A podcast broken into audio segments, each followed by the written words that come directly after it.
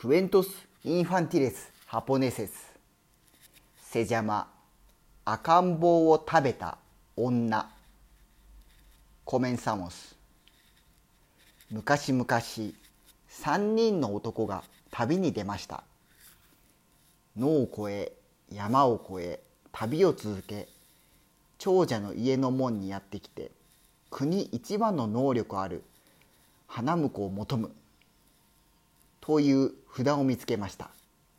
これはいいぞ。早速入って申し込もう。3人は門をくぐりました。長者は3人と面談しました。3人とも有能な男に見えたので3人のうち誰が優れているのか決めかねていました。そこで3人に言いました。東西正面にそれぞれ先端の田んぼがある。それぞれその一つを耕すのがよかろう。誰が一番の働き手か見てみよう。3人はそれぞれ長者の花婿になる決心でした。3人は30人分の釜で炊かれた米を平らげそれぞれ田んぼを耕し始めました。普通の人なら10日かかってもかかる田んぼを3人は両手に2本の鎌を持ってものすごい速さで掘り返したった1日で終えてしまいました。3人は同時に田んぼから戻りました。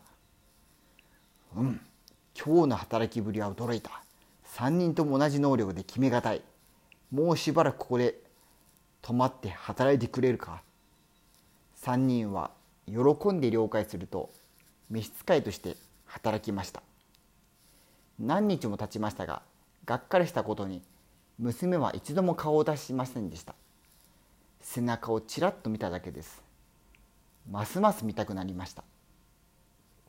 ある晩2人はこっそり家の中に忍び込むと娘の部屋を覗み込んだところ髪を振り回してました。白い着物を着た女の子が隅の床板を開けてしまいました。床から棺桶のような箱を取り出していました。2人は恐ろしいものの好奇心のが勝り息をこらえて女を見ました。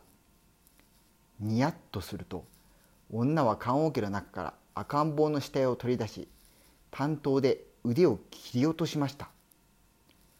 そしてごちそうのように腕を食べ始め2人に話しかけました。食べる？そして血が滴る腕を2人に押し出しました。2人は恐ろしくなって向こうを望むところではなくそんな場所にはいたくありません。夜一目散に逃げ出しました。さてもう一人の若者は台所で火を起こしていましたがこのことを耳にしました。よし俺が確かめてみよう。娘の部屋を覗きに行きました。髪をなびかせ血の滴る赤ん坊の頭を食べている白装束の鬼女がいました。最初は驚いたもののよく見ると鬼でもなく蛇でもなく鬼の髪をかぶって餅でできた人形を食べている女の子でした。血に見えたのは単なる口紅でした。自分も食べられると思い若者は声をかけました娘さん足を一本ください。と言うと戸を開けて手を伸ばしました。これを聞いて娘はそれを聞きたかったの。今まで何人の者がここへ来て私の夫になりたかったの。でも私を一目見ておじけついて逃げてしまいました。誰も止める勇気はありませんでした。あなたこそ私の夫にふさわしい人です。と言いました。仮面と白い衣を脱いだ娘は目もくらむほどの美人でした。長者も大喜びです。長者は親戚友人召使いも宴に招き娘の結婚を発表しました。やがて2人の間には子供が生まれ代々家は栄えました。おしまい。